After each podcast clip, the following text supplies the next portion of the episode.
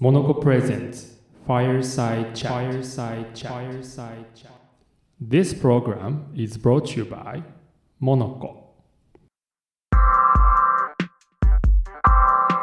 あなたらしい生き方を提案するお買い物サイトモノコがお届けします。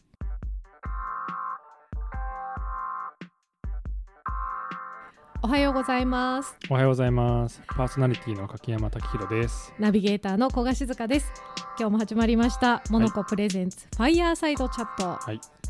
先週ちょうどあのアームチェアトラベラーという新しい言葉というか新しい概念に出会ったので、その話をしてちょっとこうね脳内妄想の中で柿山さんの素敵なこう非日常の旅の話を聞いてはい。行った気分になったというようなね話をしましたけれども、あのアームチェアトラベラーということはこう肘掛けアームがついたチェアに座ってこう考え事したりこう旅の妄想をしたりするわけなんですが、はい今週はうんどんな椅子が好きっていう椅子をテーマにちょっとね、話をしたいなと思います。そこからねはい、はいそうなんですよ。そう来ると思いましたよ。思いました。はいそう柿山さんもともとすごくこう、家具にお詳しいというか、いやーどうなんですかね、うん詳しい人はね世の中にいっぱいいるとまあ思そううんでけですすけど,、どね。そうだからインテリアデザインの仕事に従事したくて憧れていた。そうはい。カナダの高校もうんそういうちょっとアーティスティックな高校に行ってそれでその高校を選択していたんです。そうですそうですカリキュラムもまあほとんど、ええまあ、数学とかもね結構使うしあのオートキャドとか CAD とかではい。あの設計図引かなきゃいけなかったりとかするのえで、ー、すごい。え、じゃあその CAD で設計図書ける人なんですか？まあやってましたね最初はなんかひたすらこのお城を CAD であの 2D で描いてください。そこから 3D やって。えー、やってましたよ。えー、高校3年生の時にそういうのやったりとかして、まあ。そこから家具が好きっていうわけではないんですけど空間が好きですね、空間が好き。うん。なるほど。空空間間の中の一部として、なんかまあ置いてあるものが家具だったりとか、うん、まあ、テーブルだったり家具大事ですよね、うん。そういう意味ではね、うんうんうん。うん。もしこの番組ちょうど「ファイヤーサイドチャット」で暖炉のそばうでん。おしゃべりしてるっていうようなね、そんなタイトルですけれども、うん。この暖炉のそばに何か柿山さんのお気に入りの椅子を一つ持ってきてお話ししましょうってなったらどんな椅子持ってきます？めっちゃいい質問だなそれ。えー、っとねなんだろうあでも僕あのロッキングチェア好きなんですよ、ロッキングチェアこうゆらゆらする。はい、まあ、性格上やっぱり一つの椅子にずっと座ってられないっていうのはあって。何か動いてたいそうちょっと動きたいなってのがあって。であのレックスっていうほうレックス？レックスフォールディングチェアっていうのがあって。ええ。えー、とスロベニアか。スロベニアの、えーニコ・クラリっていうデザイナーがいるんですけどスロベニアのデザイナーさん。たまたまね、僕ね実はモノコって2015年からやってるけど、うん。前身となるモノコがあった時って、はい。まあいろいろあったんですけど、はいうん。あのデザイン家具売ってたんですよ。そうだったんですか。その時にね、1952年に発表されたはあ。こうフォールディングつまり、え折りたたみができる、えええーレックスチェアっていうのがあるんですけどたんですか？すごい。70年前ぐらいですよね。それのロッキングバージョンがあって、はい。そそこに、えー、とあの羊の、えーなんていうのかな絨毯、はいはいはい。ち小さい絨毯があるんですけどその皮を乗っけてええ。ふかふかしながら揺れるみたいなそういう感じのデザインの提案をしてたんですよ。へえ。まあ、てかスタイルを提案してて。はい。やっぱ僕やっぱあれがすごい好きで、へえまあ、あの深くねドーンと、えーワンシーターのソファーに座ってもいい沈み込むような、はいいいんですけどうん。やっぱ揺れるのはなんか揺れるのがいいんですね、はい。あでもその揺れる椅子に揺れる椅子は革とかじゃなくて木の椅子それは木ですね。木の椅子に、その羊ちゃんのモコモコしたあのシートですよね。そうそうそうそう。ありますよね。ありますあります。はい。はい。あのラグとして敷いたりちょっとかけたりするような、あれをまあ敷いて、敷いて、はい。あいいですね、まあ、もふもふもふしながら、はい。えー今晩はウイスキーなんてどうだいと。おー。そんなやつでしたね。サイドな感じですね。でしょ？いいですそう。ねいやあれ良かったですよ。いやそうそう家具椅子いいですよねなんか椅子って本当にこだわれたら本当にずっとこだわれちゃうし、うんあのまあ、僕がだから新婚の時も奥さんと一緒にダイニングチェア買いに行こっかって言ってどんだけこだわったんだろうもうなんかひたすら目黒通りの家具通りをずーっと歩いてて、何件もな何件も見てそもらって。うないねないねないねってなっててはい。やっぱ新品で買う、まあ、中古でもいいけど新品、ねまあ、新品も高いしな、まあ、当時本当にね会社大変だったんで、うん。で最後の最後で行き着いたところがハーマンミラーってまあ有名なブランドがあるんですけど、うん。まあ、家具でいうもうハーマンミラーって王道みたいな。王道の,、まあ、あのミッドセンチュリーモダンっていう、えー概念をこう作ってきたブランドなんですけど、うん。えーあれ何年だったかな、まあ、でも結構古い、もううんろく40年前くらいのヴィンテージのアームシェルズチェアっていうのがあるんですけどアームシェルズチェア。そう、はい。あのそれこそそれもねあのハーマンミラーのチェア、あ足が、えっと、パイプでこう作られてて何本もパイプがこうめ巡り合わされああって、はい。えーかっこいい足の椅子わかります？なんとなく想像ができますけど。そその、はいえっとえー肘掛けがついているバージョン、うん。うんアームアームズシェルっていうのがあって、うん。そう。それをアームシェルチェアか。アームシェルチェアをたまたまヴィンテージで見つけたんですよ。ねえそのお店それしかなくて。はい。であのお尻のところのチェアあのクッションとかも張り替えてくれて、うん。好きな足のやつもつけてくれて、えでそれで全然見たことなかったんですけどあのネイビーの色あの超レアなんですけど、うん。それがちょうど2脚あって、ええちょうど2脚。そうじゃあこれ買おうかって言ってか、まあ、まさに一目惚れしてね買って帰っってそういう出会いがありまして、てまあ、今じゃもうこ子供が乗ってなんていうの？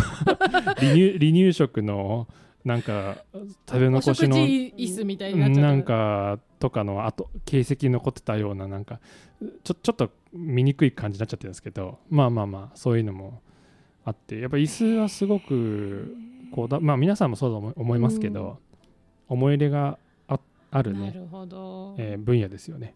ちょうど今あのテレワークで、うん。あの在宅でお仕事されてるっていう方も多いかと思いますし、なかなかその外出の機会が減ったことによって椅子に座ってる時間も結構皆さんな、長くなってるんじゃないかなと思うんですよね。うん。もうお尻と椅子が超お友達みたいな。私もそうなんですけど すごいそう考えると、うん。こう私あの実はちょっと恥ずかしながら自宅の椅子今柿山さんの話聞きながらそんなにこうこだわって選んだ椅子ではなく普通の、あの家具屋さんで大量生産されてる椅子をはい愛用、長年愛用してるんですけどいいじゃないですか。はいはいでもそこに、えっと前もちょっと放送で話したかもしれないですが最近あのモノコさんが展示をされていたところで出会ったあのーピントピントね。さんの、はい座るだけでこう姿勢がなんていうんですか整うはい。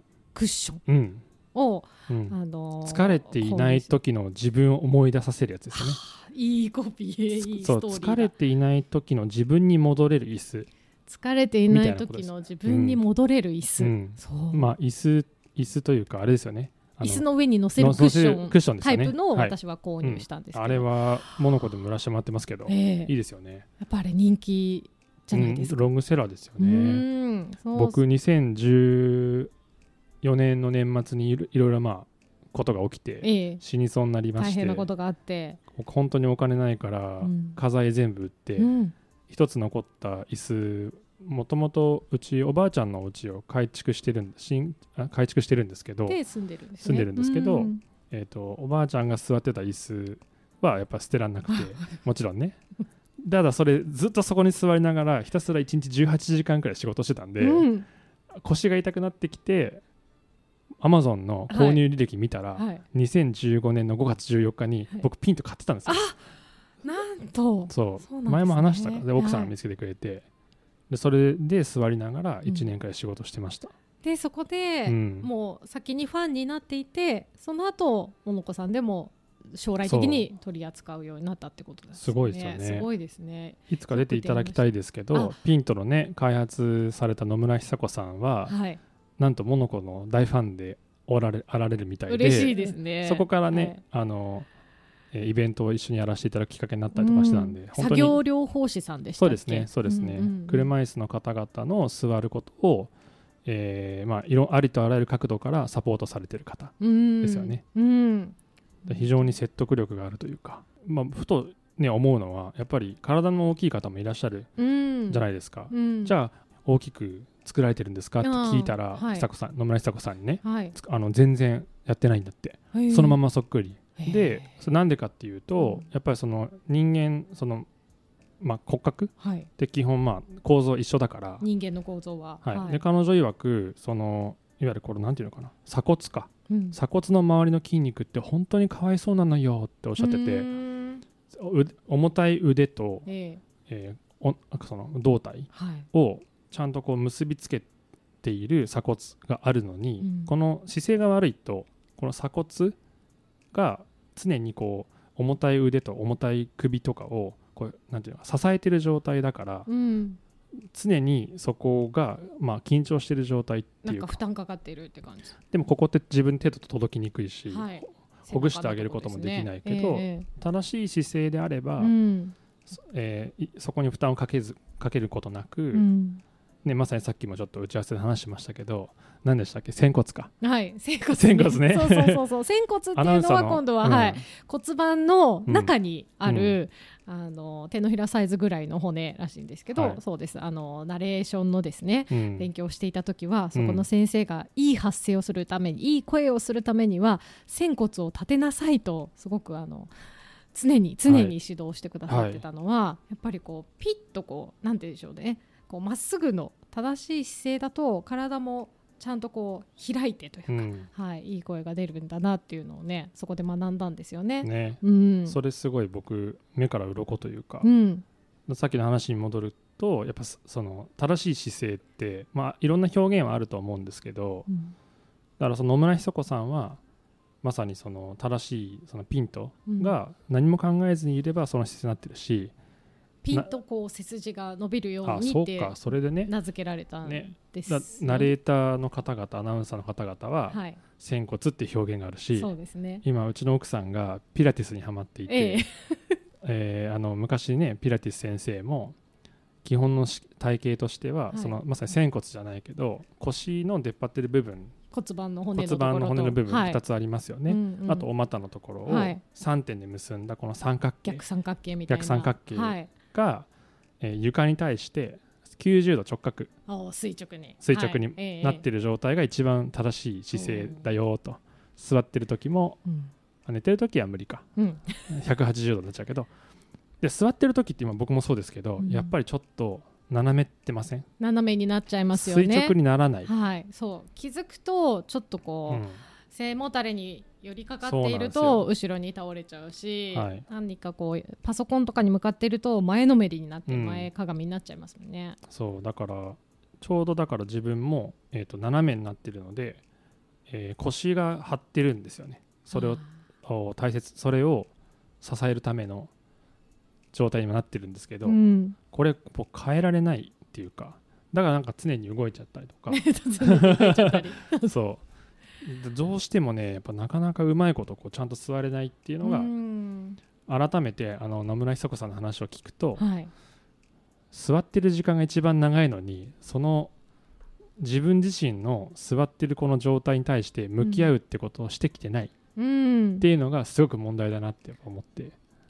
で椅子の話は本当に奥深いなそうですね。奥深いですね、うん。好きな椅子の話からうん。体を整える話になり、モノコさんではい。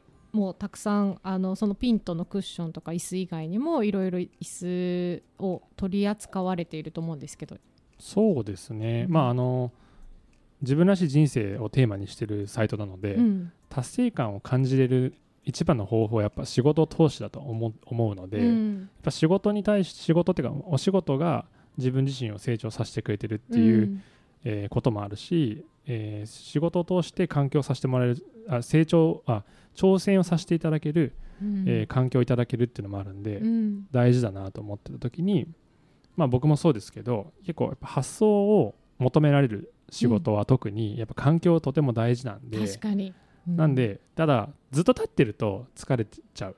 で座っってるだけでもダメ。だけど、うん。まあ最低でもその座る時間うん。が少しでもクリエイティブになったらいいなっていう視点で、なるほど、まあ、ありとあらゆる視点でものを見てた時にやっぱり座るはかけかけ離せられない、うん座るは。うん、切っても切り離せなない。い っていう行為だと思うんですよ。なるほどね。そう。でそうなんですよ。でなんかまあ自分でいろいろこう、えー僕たちもやっぱ3週間以上使ってよかったものっていう視点でやってますけど、うんあの今回やっぱりいろいろ調べていくうちに僕らが感じて感覚的にやってることって、うん、とてもあの千利休さんが言ってたことに近いんだなっていうのをすごく感じまして。茶の湯の千利休ですか？そう。なんですよ。でなんか彼が昔江戸時代で言った言葉が本に残されてるんですけど「、あの渡りが6部に景気を4部」っていう言い方がなんか言葉があって渡りが6部に景気が、4部。4部。渡りやすさ。渡りは渡りやすさでまあ、いわゆる渡りやすいだから機能性。で、えー、景気は風景の気配、はい、つまり美観だったり、はい、見た目の美しさだったりっていう、まあ、まさに機能が6割で、はい、見た目の美しさが4割だよねって言ってる千利休に対して、えー、彼の、えー、古文あ、まあ、弟子だったお弟子さん。おうん、オリベって古田オリベっていう有名なまた天下の茶人がいるんですけど、はい。彼彼は逆なんですって。うん。機能が4割で見た目が6割え。で僕らはやっぱり機能でどういう価値をもたらしてくれてるかっていうところをやっぱり見て,、見てきたんだけど、うん。美しさも伴ってはいないといけないんだよねと、うんうん。ただ面白いのはその機能を追求してるただピントさんだったらはい。一番座りやすい自然な形のフォーム？うん。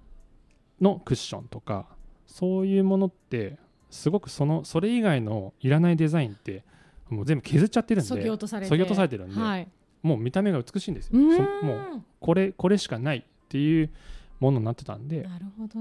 やっぱりその形状こういうものであるよねっていうものは、えー、とうその機能を追求していけば結果的にそうなるんだよねっていう考え方についてくるみたいな、至りまして、ー。おすごいやっぱりこれも本当普遍的だなと思ってびっくりしました。昔から言われていたことだったと。そうなんですよ。だからぜひあの、まあ、座るまあ、座るということについても、うん。ぜひねモノコでなんかいろいろチェックしてみていただけたら、ね、はい、嬉しいですね。面白いチェアありましたね。もう時間がなくて詳しく言えない。ですけど、はいはいね浮いてるような椅子とかもありますしね。あぜひ見てみてほしいですはいね、はい。座面が浮いてるワーキングチェアがあるんで。びっくりしますね、浮いてるで調べたら出てくると思うんで、浮いてるチェア、モノコのはいサイトで、はい。それがかっこいいんですよ、ねえ。見た目が。びっくりです。フラフープができるような感覚になりますよ。ぐらいに浮いてる。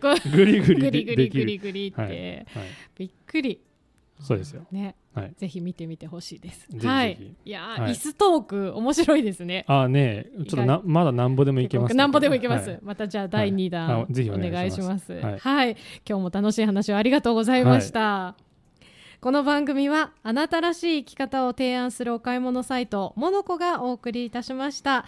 YouTube やポッドキャストでも再放送しております。えーモノコの Twitter や Instagram からハッシュタグモノコラジオでチェックしてみてください。そしてモノコ .jp のサイトもぜひチェックしてみてください。それではまた来週も聞いてください。お相手はパーソナリティ柿山武宏とナビゲーター小賀静香でした。